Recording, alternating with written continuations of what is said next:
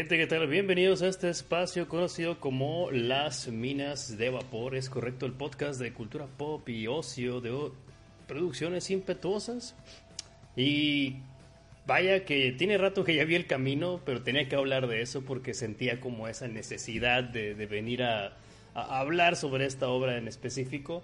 Porque me parece interesante que, exista. Y sobre todo, este, pues hay varias cosas y varios temas que quiero tomar porque sí generó diversa controversia, ¿no? O sea, típico, ya, ya no puede salir nada sin que genere el mame de toda esta gente que son detractores o que les molesta la existencia de cierto producto o cierto proyecto, o, la gente que sobreama o sobreexpone o, o tal vez quiere los proyectos algo que no son.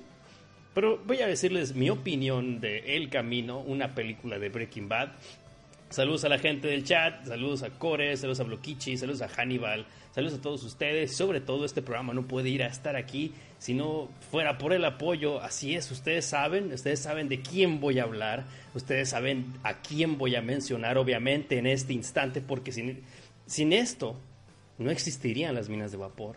Gracias a Tortas Don Pancho, las tortas más deliciosas del ejido Michoacán de Ocampo. Gracias a ustedes que existe las minas de vapor. Y sobre todo también gracias a mis Patreons, gracias a Armando Rea, gracias a Ax, César Trejomota, Hectáreas de Tacos, Hugo Martínez, Giovanni Villalobos, Lemusaurio, Omar Hernández, Overdrive Media y Fanny. Gracias a todos ustedes que hacen que todo esto exista. Chovy NPC, bienvenido. Vamos a hablar eh, primero de antes, antes de, que digan, ah, es que este güey va, a hablar con vulgares spoilers de esta película que me muero de ver, pero ya tiene como dos semanas que salió y no la he visto por alguna razón, porque me muero tanto de verla que no la he visto. Pero no quiero que me la arruine. No voy a hablar de la película aún, simplemente voy a hablar de mi experiencia con Breaking Bad. ¿Cómo fue que yo llegué a ver Breaking Bad? Y por qué decidí ver el camino en cuanto salió. O sea, la necesidad que existió de ver el camino en cuanto salió. Pero bueno.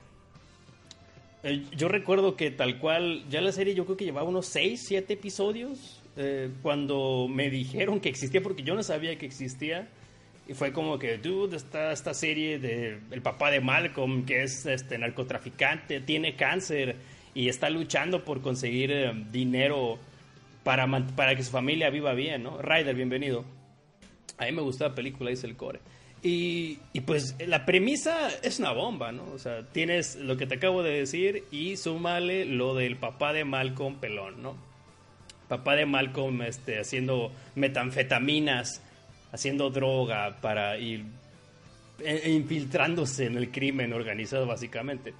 Yo venía a revisitar la serie y la película, aguanta, damn Fíjate que yo no, yo no me fui a revisitar la serie porque no es que esté tan larga, de hecho creo que la serie, eh, para la gente que tenga como que esas ganitas o dudas de verla, la, serie dura lo que tiene que durar. No es como una serie súper extensa ni cansada, ¿no? Siento que esta serie tuvo su tiempo para salir. O sea, tuvo un chorro de tiempo para salir y lo logró. O sea, siento que también se aventaron la Game of Thrones de que, ah, vamos a durar, vamos a durar un chorro en sacar la última temporada. Al final lo logran todo bien, o sea. Eh, yo creo que ya, ya cuando me empecé a, de que cada tanto tiempo me empecé a volver adicto a la serie, de que ya en la cuarta, tercera temporada ya estaba yo en un plan muy, muy pesado ya con la serie. Yo ya estaba demasiado encantado con ella y fascinado. Yo creo que es de las, eh, estas de esas series que sí que son las que son pocas, que yo considero es de que ah, el mero día tengo que estar, tengo que verla y tengo que vivir, tengo que, tengo que estar con, con, con, el, con el camino, con el mame, o sea, tengo que estar con... No me puedo perder nada de lo que está saliendo, ¿no? Y, así me pasó a mí con Breaking Bad. La segunda temporada tengo que decir que no fue de mi total agrado, o sea, la, segunda, la segunda temporada siento que baja y por eso mucha gente que me dice, ¿me la recomendarías? Le dije, sí, pero eh, la primera temporada está muy buena, y de repente en la segunda se medio cae. Sin embargo, ya que vayas en carrera no puedes parar. O sea, ya que tú vas en el cambio, tú ya vas este, dentro de Breaking Bad, tú ya no puedes detenerte. La, la, serie se vuelve demasiado adictiva, en mi parecer, ¿no? Porque creo que manejan muy una buena. Mm, implementación de los cliffhangers, creo que eso es algo que se le da perfectamente a, Breaking Bad. Y sobre todo, si te gusta el cine en general, si te gusta ver tomas bonitas, uh, buena fotografía, si te gusta uh, un buen guion, si te gustan uh, estas, estas escenas psicodélicas extrañas que maneja de repente Vince Gilligan, yo se los recomiendo si quieren ver algo así, ¿no? Sobre todo un drama que tiene tintes policíacos y una especie de aura muy negra. Porque les diré que tiene humor negro, pero no es tan así, es como más decadente la, narrativa que tiene Breaking Bad, pero es, de muy atrayente y sobre todo te mantiene al hilo siempre. O sea, es una serie que siempre te mantiene al filo. E, es de esas series que te generan este odio, amor, odio y este aprecio por los personajes porque a veces son desgraciados, a veces son, son este, nefastos. Sin embargo, pues hay momentos donde tú ya este, estás encariñado con algunos, se vuelven, se, crean facciones y tú ya eres Team um, Jesse, Team uh, Hank, Team uh, Walter. O sea, ya, ya, yo recuerdo que había mucho de eso durante la, la, serie en general, ¿no? Que es algo que yo no veo con Saúl, ¿no? O sea, igual Saúl aún no llega a esa epítome a la que llegó Breaking Bad en sus últimas temporadas, no voy a hablar de Better Call Saul porque no la he visto. O sea, mucha gente dice, es que ¿por qué si te mamó Breaking Bad, por qué no la viste? ¿no? Porque siento que me, decidí dar un descanso. Aparte que me dicen que también tiene esta onda de que te quedas muy clavado y es mejor esperar a que se termine. Entonces quiero esperar un par de tiempo, un poco de tiempo más.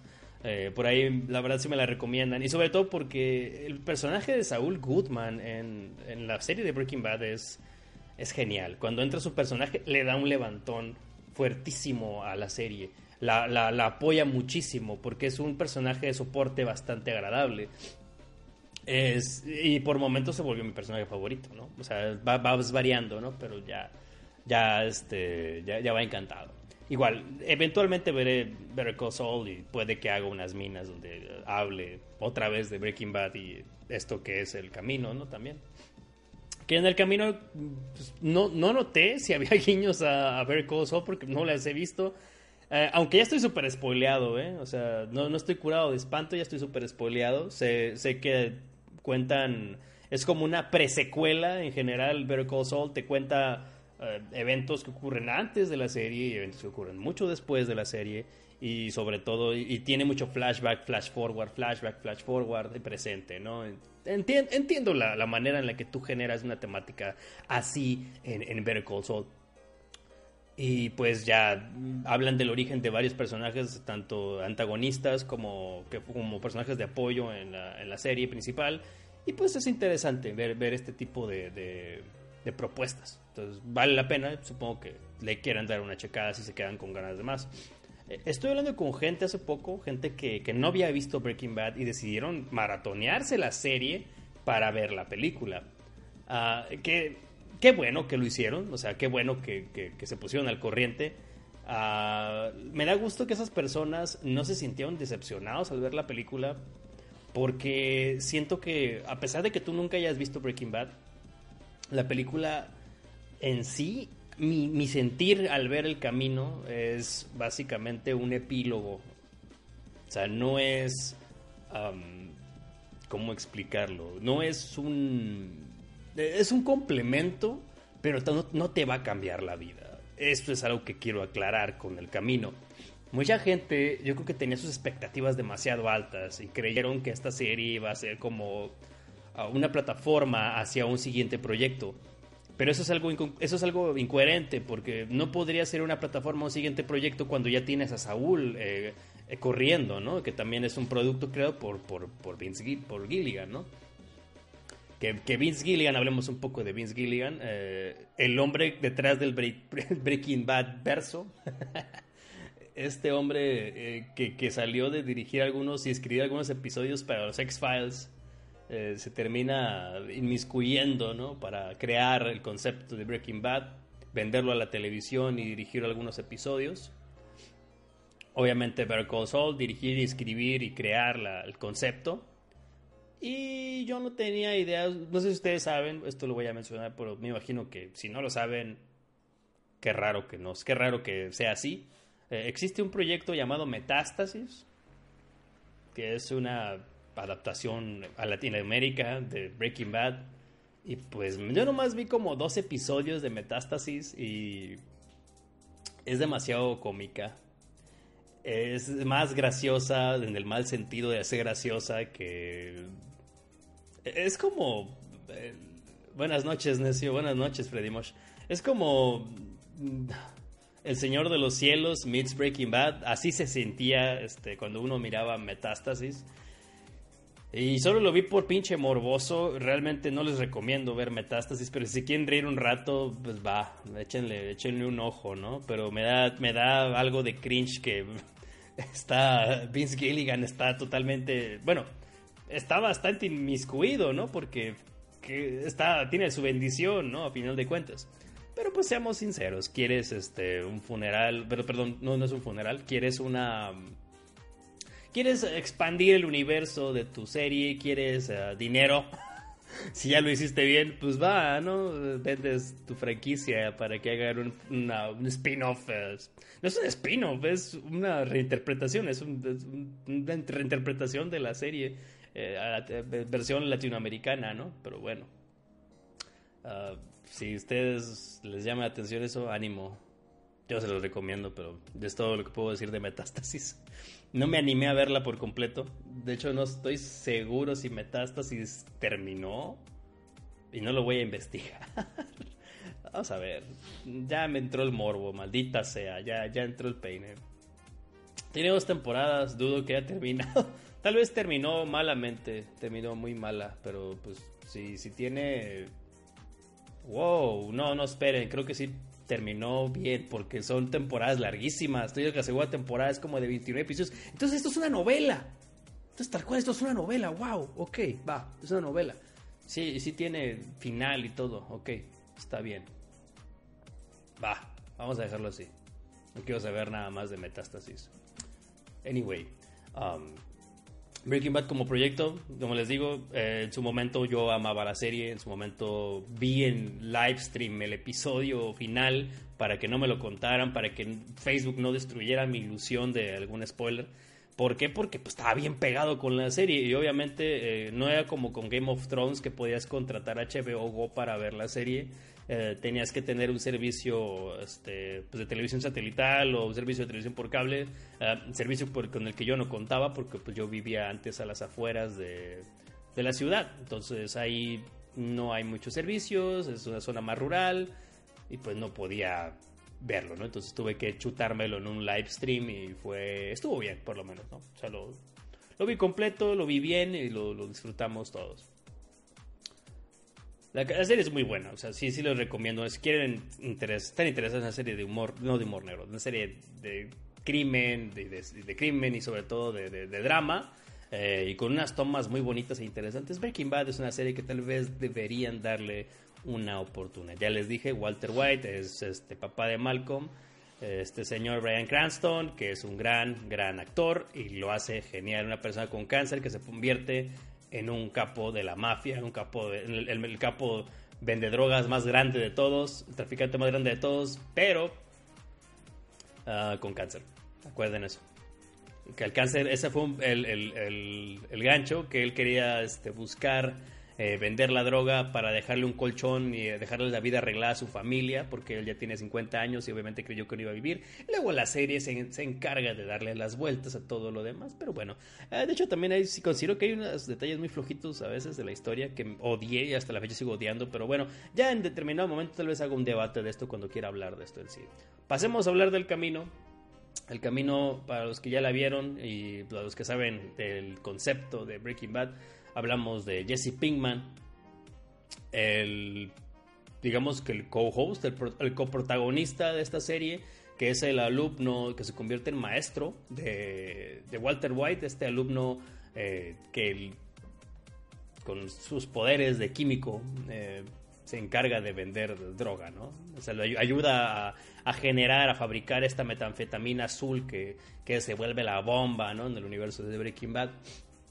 Pero Jesse Pinkman siempre fue una persona en la serie, un personaje muy que siempre estaba cansado, un personaje que tenía demasiados problemas eh, personales, eh, muy débil siempre, eh, muy siempre, se dejaba abatir por, por cualquier detalle. Sobre todo siempre era una persona que, ahora sí que muy humano, vamos a dejarlo así. Es una persona que se había afectado por cualquier problema y se caía y pues obviamente también consumía droga, ¿no? Entonces era un mini junkie, un, un wannabe, entonces esto le pegaba de lleno, ¿no? Y al final de cuentas termina haciendo y siendo manipulado por Walter White de, la peor manera porque cuando tú crees que Walter White pues es eh, en este viaje de ser el capo de la mafia eh, podría hacerlo bien, obviamente no lo hace bien, utiliza mucho a, Jesse para que haga el trabajo sucio que él no está dispuesto a hacer y obviamente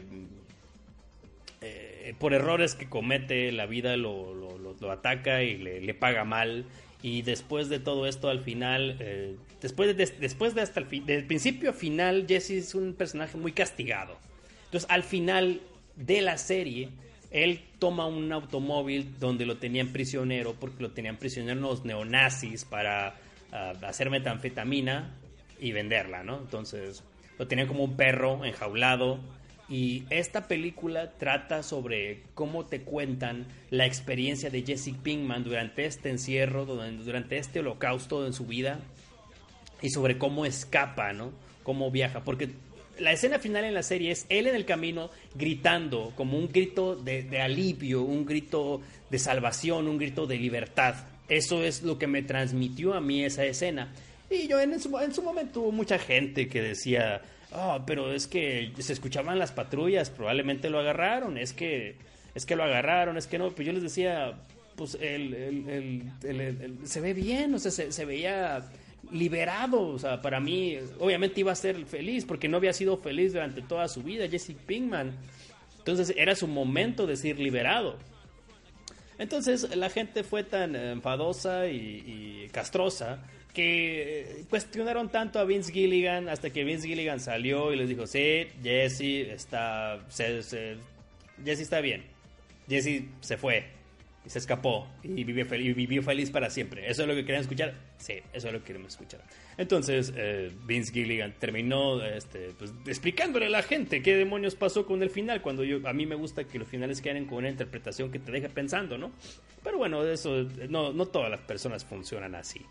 Anyway, esta película se trata de eso, se trata de, esta travesía de Jesse por intentar escapar durante su tiempo de, eh, captura, durante su tiempo de, que se mantuvo este, como prisionero con los neonazis, eh, estaba este personaje, eh, que es uno de los personajes más interesantes y por lo tanto más detestables de, esta serie, que estamos hablando de, Todd. Todd era un fulano que pues aparentemente no tenía escrúpulos, no, no tenía, este, ¿cómo lo puedo mencionar? Era un tipo con cero empatía y sobre todo, este, pues con una especie de psicosis o de sociopatía terrible porque mataba a gente y no le daba remordimiento, hacía cosas terribles y él vivía en su trip, él vivía como si todo, como si ese, ese pedacito del cerebro que te dice que estás haciendo algo mal no te lo, no te lo, no, no te implicara, o sea, como si estuviera desactivado, como en Los Simpsons cuando le dicen que el muñeco asesino del Krusty, de que, ah, es que lo tengo en, es que lo tengo en, estaba en matar eh, y tenías que ponerlo en, en este en Lariat. O sea, y aquí era como que estaba desactivado el sentido común de, de Todd. Estaba en matar y nunca se le quitó eso, ¿no? Y sí, está horriblemente gordo. Mucha gente se quejó de eso, de que hubieran puesto otro actor. Eh, supongo que la idea de Vince Gilligan de optar por usar un actor eh, al mismo actor, obviamente, pues era para darle esta sensación, ¿no? Aunque se ve súper mal de repente verlo delgado en la serie el final y luego verlo hecho, pues, pues bueno, pues ya Chovy, pues, o sea, comiendo, dicen que ese Todd se comió al otro Todd y, también se comió a, no sé, a, la, a, la, señora que mata en la película, pero pues eh, sale una, un flashback de de este Jesse, donde Buck Todd es el que se queda encargado de él, ¿no? todos se fueron unos días y él se quedó cuidándolo y le pide un favor a Jesse, ¿no? Entonces puedes ver a Jesse castigado, débil donde tiene un momento donde toma un arma porque se lo llevan, o sea, Todd se lleva a Jesse para que le ayude a enterrar un cuerpo de una señora, que obviamente era la señora que le hacía la limpieza, o que la mató a sangre fría, porque esta señora descubrió dónde tenía el dinero, ¿no? Entonces este tipo pues, se le hace fácil matarla. O sea, no, no, no pudo verle inventar una mentira o algo, o sea, la mató. Dijo, no, pues que me vio y la tuve que matar, ¿no?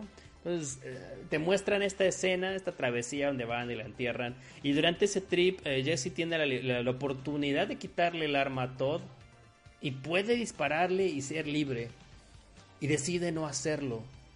Y Todd lo convence con la idea de pues, te voy a llevar a comer, iba a llevarte a casa, comprar un six pack de cerveza, te iba a dar una cerveza y después de eso te iba a, a comprar una pizza. ¿De qué sabor quieres tu pizza, Jesse? Y Jesse le dice de pepperoni y le da el arma. Good boy, good boy. Y, lo, y se lo lleva. Y lo vuelve a encerrar.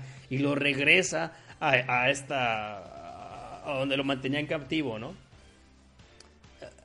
Es un momento muy tenso y es un momento muy triste en la película porque te das cuenta que él ya no quería luchar y él estaba totalmente castigado, ¿no? O sea, de que tuvo miedo, o sea, tuvo miedo de lo que pudo haber pasado ahí, de las consecuencias de todo eso aunque pudo haber sido libre, ¿no? O sea, pudo haber sido libre.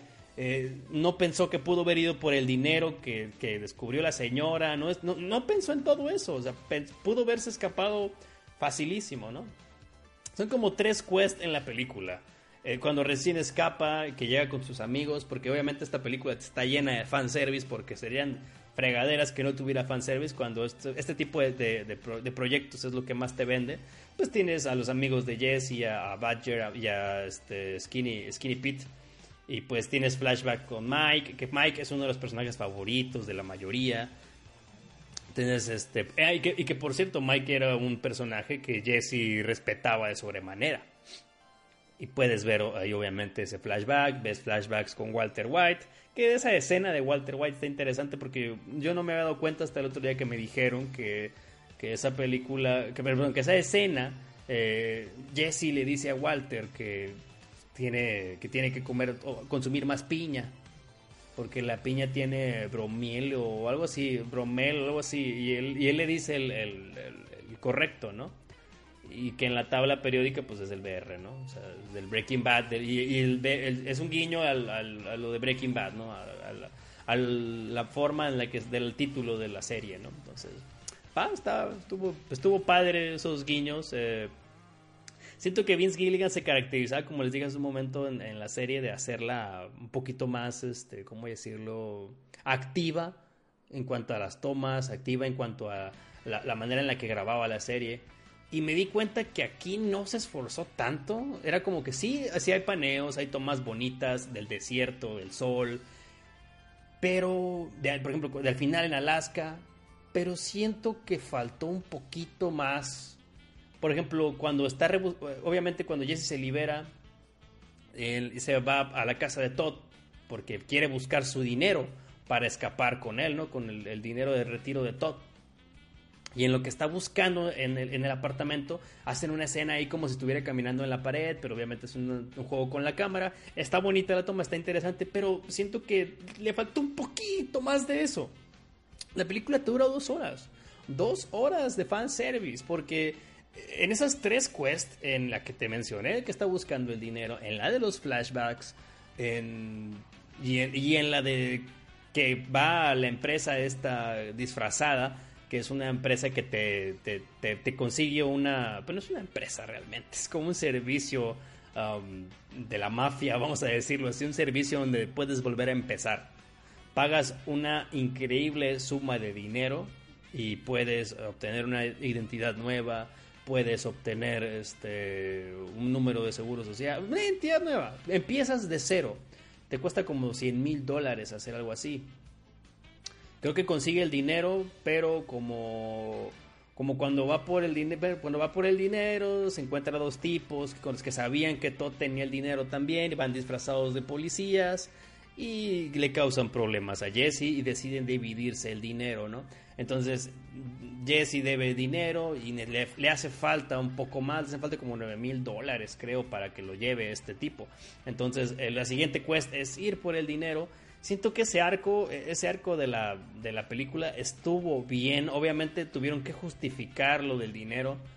Eh, simplemente porque tenía que haber, supongo, acción o tenía que haber eh, este, violencia y pues ah, este tipo que se llevó la mitad del dinero le propone a Jesse un duelo al viejo oeste, muy western, donde Jesse pues llevaba dos pistolas y una escondida y lo mata, ¿no? entonces se, llega la batalla más ultraviolenta al final y pues todo Jesse se, Jesse se lleva el dinero y explota el sitio, ¿no? De estos sujetos para que nadie sepa que estuvo ahí. Entonces va y se escapa y va y paga el dinero y ya está en, Alaska, ¿no? Donde vemos más escenas con fanservice, ¿no? Les digo, la película está bien, está padre, está bien hecha, es buena. Es un epílogo, más que otra cosa, es un epílogo, es eh, alargar el final de Breaking Bad. No te ofrece nada nuevo, no hay, no hay puertas de, de, de algún este, proyecto en puerta, no hay nada nuevo. O sea, es más Breaking Bad. Y si tú querías más Breaking Bad, yo considero que esta, esta película de Netflix es para ti. O sea, seamos sinceros. O sea, si te gustó mucho Breaking Bad y querías más, te quedaste con ganas de más, esto, esto es lo que esto es para ti. Yo por el cambio, ah, pues sí sentí que tal vez le faltó un poquito a la película. No es mala de ninguna manera, o sea, no, no puedo decir que es una mala película simplemente no es excelente y no es como que lo mejor y no me quedan y no tengo como que muchas ganas de volverla a ver.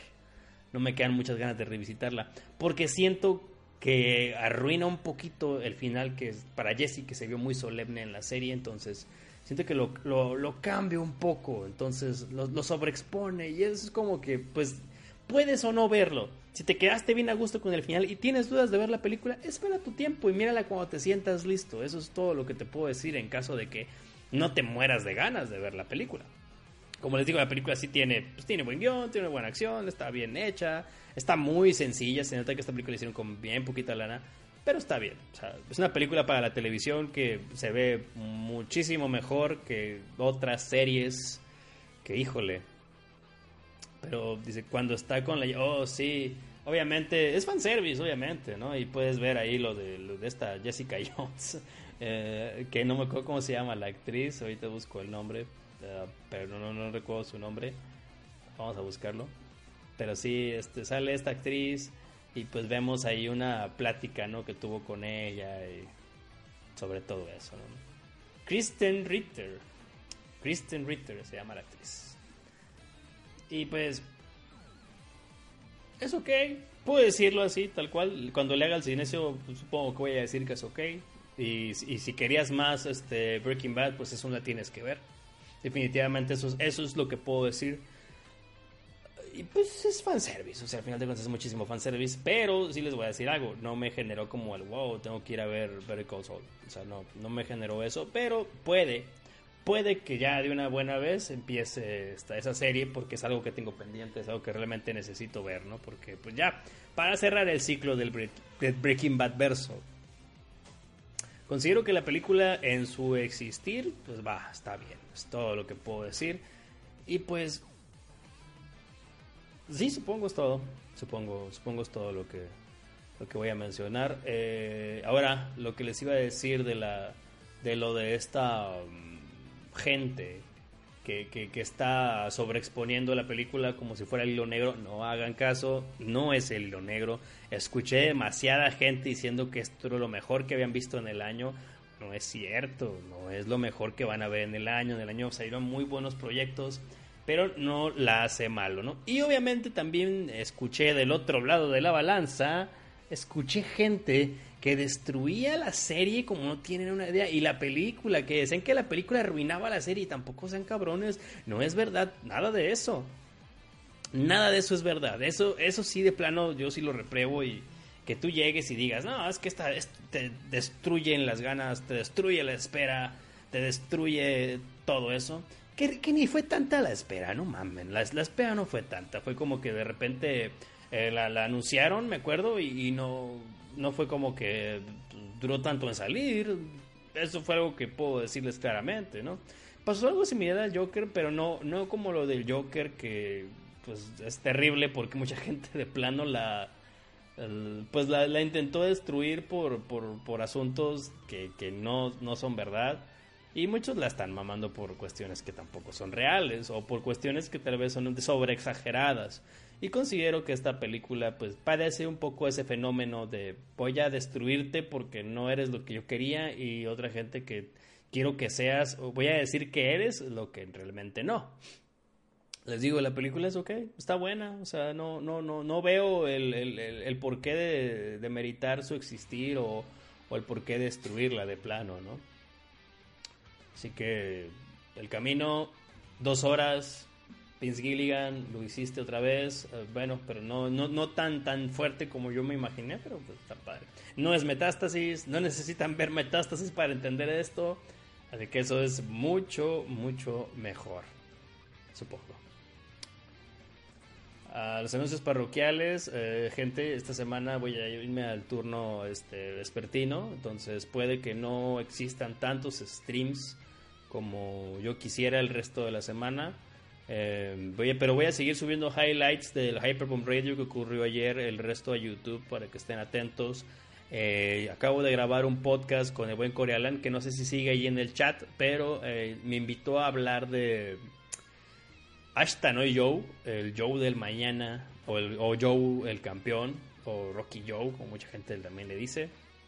Gran serie, gran animación japonesa muy, muy, muy old school, pero creo que es la piedra angular de muchas obras y de muchas eh, dramas animados que en su vida van a poder ver y creo que es una serie increíble. Y estuvimos hablando otra vez de ese, episodio porque pues ese ese capítulo del Gokuraku Podcast, así se llama el podcast, yo estoy diciéndoles pero no les estoy mencionando nada, eh, les fue les fue, les fue muy mal porque sacó el primer episodio, creo que fue el primer, fue la patadita, el piloto de ese Gokuraku podcast y explotó, no se grabó bien, entonces decidió, Core decidió que tenía que volver a grabar ese, ese episodio y lo, lo hicimos eh, ayer a, jalar con todo esto, ¿no? Ahora les recomiendo que vayan y busquen el Gokuraku podcast y escuchen ese episodio de Ashton o yo, donde el buen Morielo, el Core y un servidor, pues hablamos de esta magnífica serie de boxeo eh, que, que, como le llamaron también, es un Gekiga, una serie muy, muy dramática y sobre todo muy, muy sad y muy humana en, el aspecto de las consecuencias de la vida real del deporte, ¿no? Y de ese famoso drama que, es, que, que existía con con anterioridad y ya no vemos tan seguido, ¿no? Esa, es una de esas series que no tiene miedo de matar un personaje, que no tiene miedo de mostrarte escenas super crudas y es bien viejita, o sea, es súper old school. Les recomiendo un buen que miren Ashton o Yo o Ashton o Yo 2, que está en Crunchyroll. Algún día haré unas minas de, de, de, Ashton o Yo o, o, del fenómeno de la animación japonesa de deportes, porque quiero hablar de Jaime no Hippo porque están pasando muchos eventos en Kajime no Hippo y probablemente van a repetir eventos que pasaron con Ashton no Joe. Entonces pueden tomar en cuenta eso. Entonces, si les gustó Hajime no Hippo, yo creo que tendrían que checar este Ashton no Joe. La onda con Ashton no Joe es que no maneja esta acción o esta animación super flashy de las peleas como en el caso de Hajime no Hippo, ¿no? Funciona de otra manera. Tiene una, un ejercicio distinto, ¿no? Para matar personajes no hay como Remy. Yo va, pues déjame te digo que Ashton no, yo mira, las, no las canta, no, este, no baila tan mal, eh, las calmadas, o sea, le sale súper bien a Ashton no yo este concepto, entonces te recomiendo si te llamó, si, si, si, tienes hype por algo como Remy, así a la old school, eh, Ashton no yo si rompe, si rompe bocas, si le rompe muy fuerte, eh.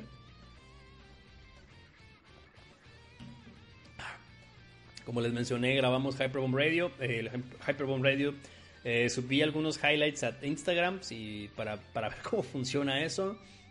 Hyperbomb Radio es este podcast de lucha libre donde Joseph Ruiz, eh, John Sruken, mejor conocido como John Sruken, y Alex Dark Knight, eh, Alex de la Reta BG, eh, grabamos sobre lucha libre. De hecho, debí haber empezado una hora antes, pero estaba viendo Dynamite, AEW Dynamite para pues para hablar del podcast y porque me gusta la lucha libre, ¿no? Entonces he decidido también este, meterle más tiempo y hacer highlights sobre esos episodios para pues, mostrarlos, ¿no? Entonces, si ocurre algún stream la semana que viene, eh, va a ser temprano porque voy a estar en el turno vespertino, entonces tendría que ser temprano y sería para jugar Street Fighter 3 o Street Fighter 5, porque tengo ganas. Y estoy planeando aventarme un maratón o una... ¿Cómo llamarlo? Una serie de streams de juegos eh, halloweenescos. Con temática muy de Halloween. O sea, oscurones como Castlevanias, como el Ghost and Goals, como el Resident Evil. Así, juegos que tengo ahí que quiero revisitar.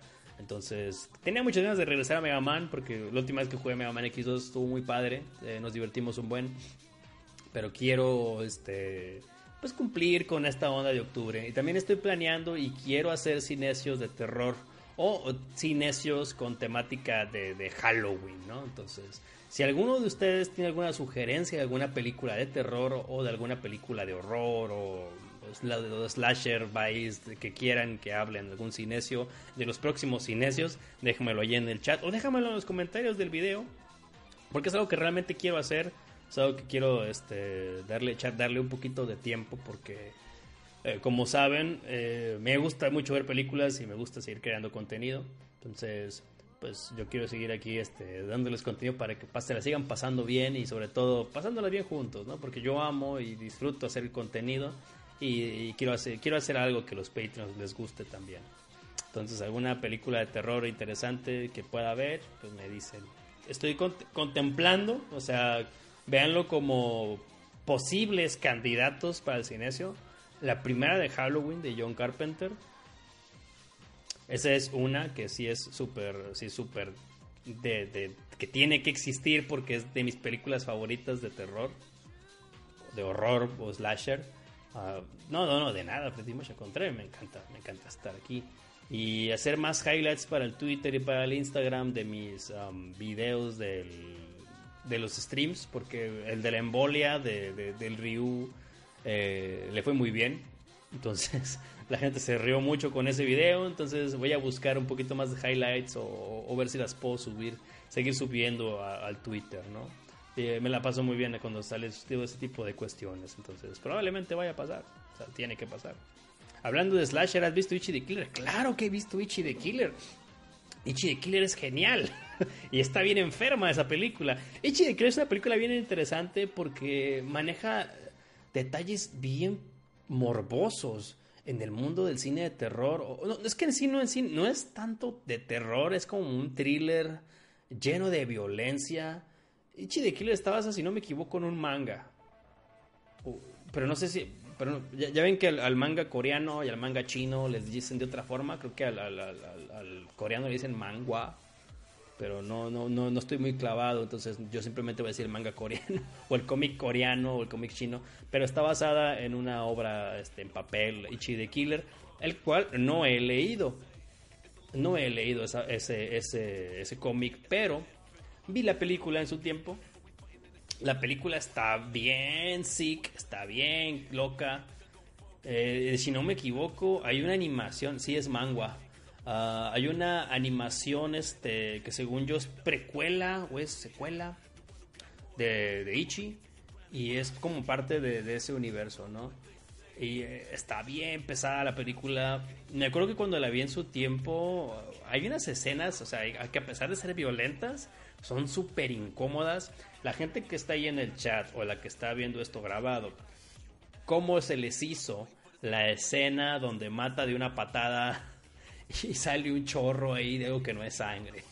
Esa, esa escena está bien incómoda y está bien pesada. Y eso es lo que puedes esperar. De hecho, el intro, el intro, la pura introducción de Ichi de Kill está bien pesada. O sea, es como oye, dude, este, sabes, sabes de antemano que no, no va a acabar, no va a acabar bien nada de esto. O sea, estás, estás completamente de acuerdo que nada de ahí va a salir bien, ¿no? Y luego tienes a este a este Yakuza, ¿no? Que está empeñado en, matarlo.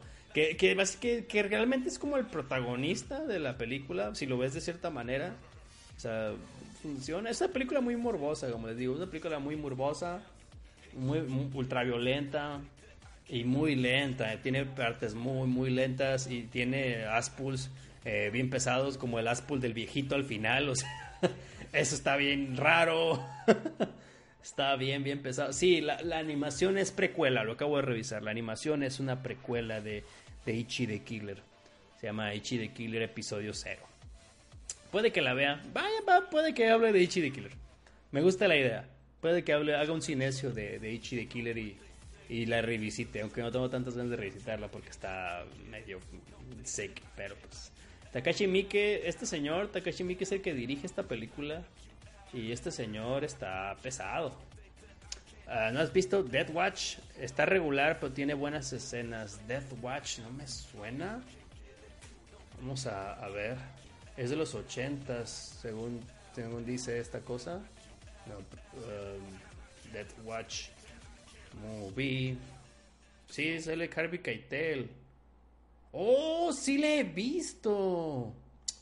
Oye, eh, no me acordaba de esta película. Probablemente la, seguro la vi con su nombre en, español. Está bien, está bien loca esta película. No me acordaba de ella. Y tampoco me acordaba que salía Harvey Keitel.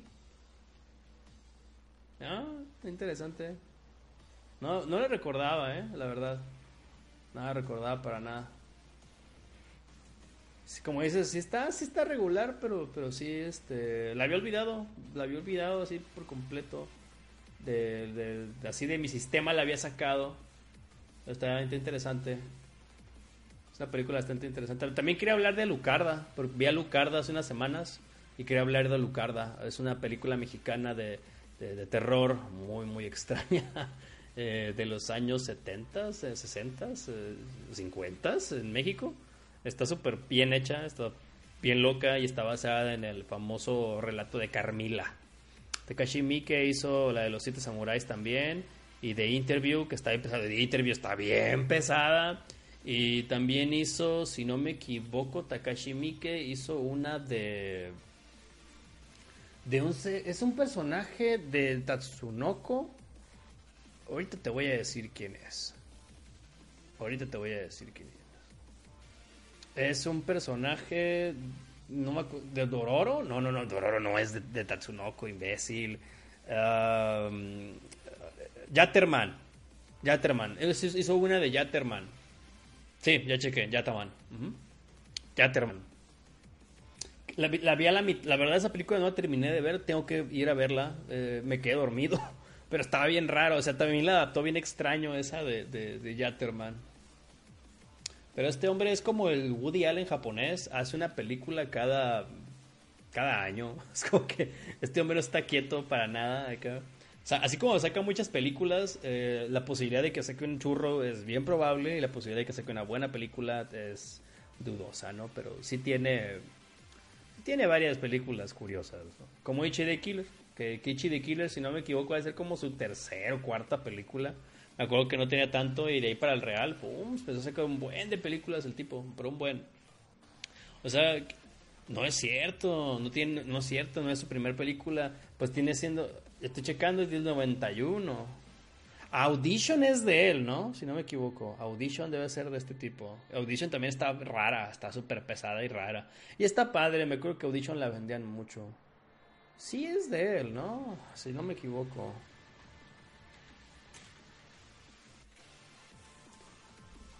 Sí, sí es de él, ¿cómo no?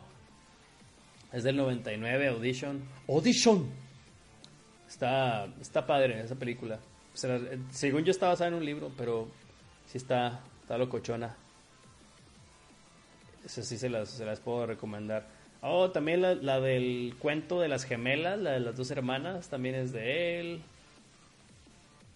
No, está, no es cierto, esa es de Ji Woon Kim, ya estoy viendo. No, pensé que era de él, es como me salió aquí en las opciones, pero pues it's fake. Hay una de unos vampiros que según yo también es de él, pero a lo mejor lo voy a revisar, no vaya yo a cagar. Hay uno de unos vampiros que se llama Versus.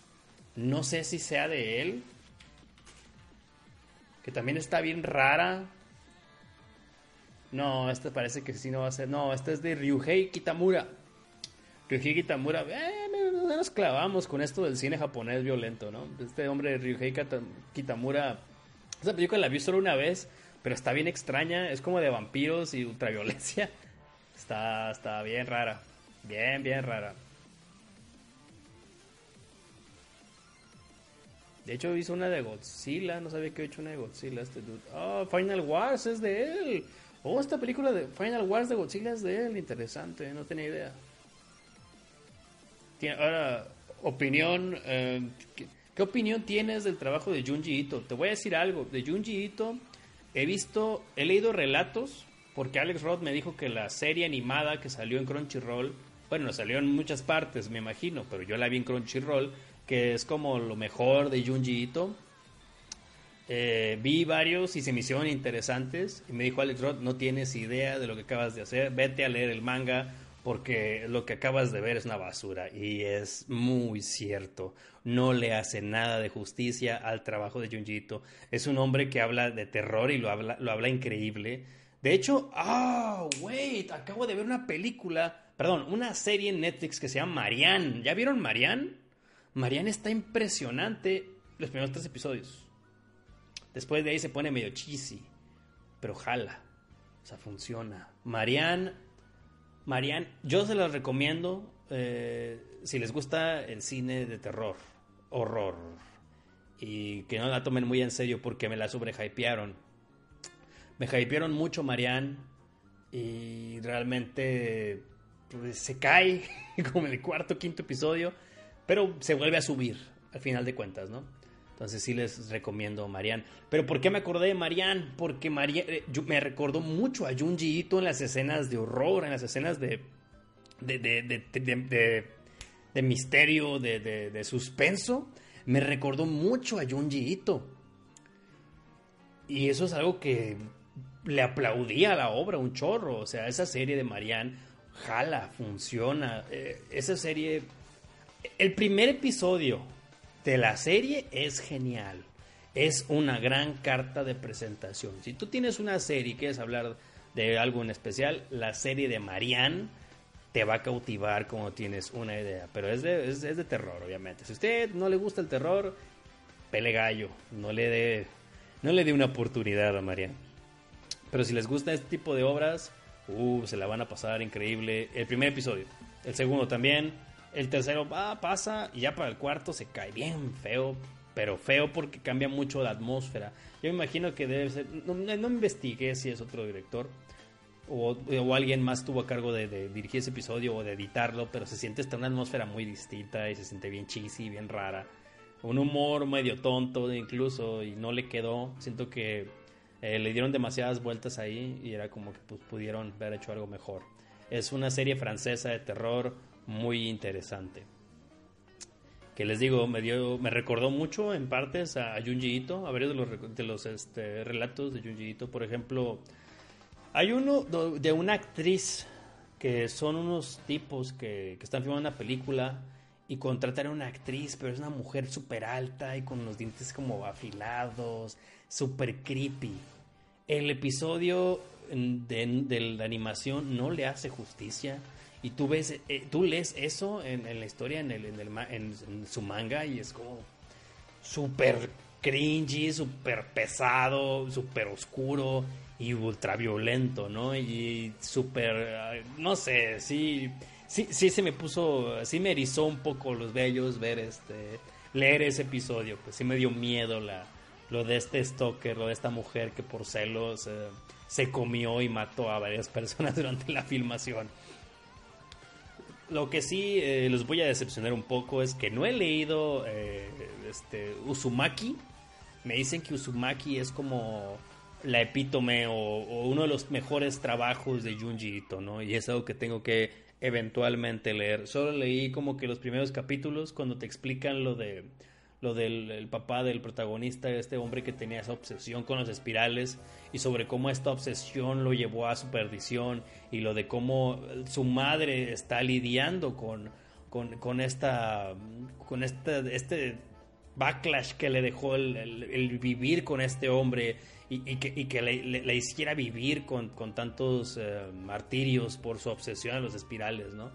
O sea, está bien pesada y es un horror muy interesante el de Junji Qué bueno que lo menciona yo porque me acordaba, de hecho, tampoco me acordaba de Marianne y quería hablar de ella hoy. Fíjate, ya iba a cerrar el podcast y había olvidado eso.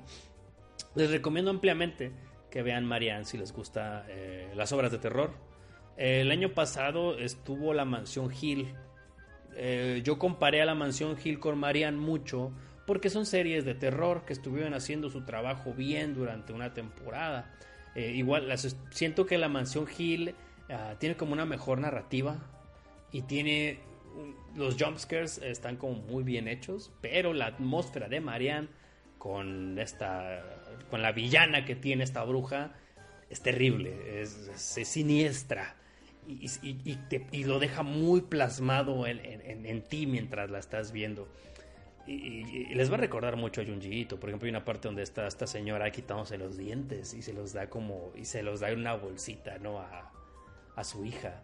Y, es una escena muy sombría con la persona en el fondo y, muy poca luz. Y, obviamente estás hablando un idioma que no dominas, eh, que yo no domino, yo no hablo francés y no lo entiendo muy bien. Entonces eh, la vi en su idioma original y sí me, eh, la manera en la que hablaba la señora en, el, la introducción de la serie me puso la piel chinita y sí dije, ay, güey. Y, fíjense que yo soy bien insensible con, con, el horror, ¿eh? No, no me pega tanto, o sea... Eh, no, no, digo que soy como que no soy bien machito y digo, oh, es que yo puedo ver cualquier película de terror y no me pasa nada. Pero simplemente eh, sí tengo cierta tolerancia al terror, ¿no? Pero a mí, a mí sí me cautivó, o sea, sí, sí me, me, dio esa sensación como bien pesada ese primer episodio. Como les digo, el primer episodio, súper bien. Segundo episodio, bien. Tercer episodio, ajá, ok, y ya se cae. Se cae porque se pone como muy chistosita y eso. Entonces, eh, no, no esperen, por lo menos no sean como yo. Y esperen que la serie se mantenga en ese nivel siempre. Que eso es algo que la comparo con la mansión Hill, la mansión Hill siempre tenía, la maldición de la mansión Hill siempre tenía esta atmósfera, ¿no? Así como que, como que te voy a sacar un susto por episodio, pero ¿cuándo lo voy a hacer? No sé cuándo lo voy a hacer, lo voy a hacer aquí. Y lo hacía. Ya de film de terror. Ah, yo de, terror francés eh, te puedo recomendar o puedo decirte eh, El Interior el interior es una película muy pesada. muy, muy pesada. Esta película no la he visto, este, Freddy Mosh. ¿La recomiendas? ¿De terror, dices? Dice, es de Elizabeth Rapinoe. Japur Doublier. Ok. Hay que checarla. Hay que checarla. Este. Según lo que, eh, viene muy poquita información, lo que estoy viendo poquito de información, pero, pero la checamos. Estoy viendo que hay una escena de payasos. Ya, ya ahí ya vamos mal, ¿eh? Vamos a ver. Fabien, de 45 años, descubre que padece una forma aguda de la enfermedad de Alzheimer. Una mañana se va de su casa y luego se le olvida que a, dónde se dirigía. Entonces conoce a un hombre y durante, durante 48 horas toma el mismo camino que él. Ok. Pues la checamos la checamos. Pero yo de terror francés eh, puedo recomendar El Interior. El Interior es una película... Oh, How to Tension es muy buena. How to Tension es una película muy, muy buena. De hecho, a mí me gustó mucho. Hay mucha gente que la odia, pero yo, yo siento que es una buena película. De hecho, eh, to Tension eh, le dio la apertura a este director, que es, obviamente es francés. Y, pero le dieron la opción de dirigir varias películas a Alexandre Aja. Alexandre Aja. Este hombre es. Le dieron varias, eh, le dieron varias oportunidades. Lástima que pues ha aventado unos churrotes como el, de las pirañas en 3D, eh, de Hills Havais. De Hill Havais está dos tres. Está dos tres de Hill Havais. No la odié definitivamente. Y eh, High to Tension es magnífica, es una gran película. Furia Rage, imagino que es un remake de este Cronenberg, si no me equivoco. Over the... ah, Horns, se aventó Horns. Fíjense que yo no terminé de ver esa película y tengo que verla, pero sí leí la novela de Joe Hill. O sea, leí la novela y me gustó muchísimo y no me, no me encantó lo que estaba viendo. Entonces fue parte problema mío ese, pero pues eh, es ok. Ah, las nueve vidas de Luis Drax es también de él, que es de 2016. Las nueve vidas de, la resurrección de Luis Drax. ¡Oh! sí vi esta película. No está buena. No la vean. Creo que sí la vi. No, no, no me gustó. O sea, no leí la novela, pero tampoco me, me, me, fascinó. O sea, no, no se las recomendaría tanto. Y Kroll, que es una película que sacó en este año, en 2019. Que esta película. Uh, vamos a ver. Creo que todavía no sale porque no. Ah, ya está el trailer, ya está todo eso. Ok. Ah, luego la checamos. Pero sí. High Tension, gran película francesa. Eh, yo les recomiendo el interior. El interior es como que las que más me han pegado y que he dicho, ¡ah! pinche película. Eh, Mártir también es. Mártires está padre también, pero no la considero tan de terror. La siento que es más gore en sí la película. Pero igual jala, funciona. Interesante. Pero sí, este cine de, violencia, de ultraviolencia y, horror. Eh, es un punto curioso. Pueden seguir revisando este tipo de obras y puede que siga siendo minas de vapor de, varias de estas propuestas. Por ahí me dijeron que ya regresó The Good Doctor, entonces me tengo que poner al corriente, me tengo que poner al tiro. Y Prime Video dice que la sigue rompiendo, pero pues ya veremos. Eh, yo les recomiendo por lo pronto Marianne, echenle una vuelta a Marianne, está en Netflix, les repito, eh, es una buena serie de terror francesa. Eh, Marianne se escribe, Marianne, Marianne chequenla, vale la pena. Pero si les gusta mucho el terror. Si no les gusta mucho el terror, no les recomiendo la película. Perdón, la serie. Está interesante, es todo lo que les puedo decir. Y con eso me voy. Con eso me voy. Eh, el Camino y Marianne, esos fueron las minas de vapor el día de hoy. Eh, y un poco de planes para el futuro. Cinesios de terror se vienen. Streams de juegos de Halloween. y ya. Gracias a todos, gracias a mis Patreons, gracias a ustedes, gente del chat, gente preciosa, gracias por haber venido y haber estado conmigo en estas minas de vapor, las minas del camino. Nos vemos, gente, la, la próxima emisión, la próximo stream que haga, porque realmente no sé cuándo voy a hacer un stream. Se vienen, se vienen fechas complicadas para mí. Entonces, eh, espero regresar aunque sea en la mañana. Y pues mi canal de YouTube, Producciones Impetuosas, va a haber contenido ahí y mi canal del Necio FGS, ahí también va a haber contenido. Y en Twitter, pues ya saben, síganme en Twitter, arroba Necio van a seguir viéndole peradas todos los días. Y en Instagram, Necio Quirarte. Cuídense, gente, los quiero, nos vemos, bye.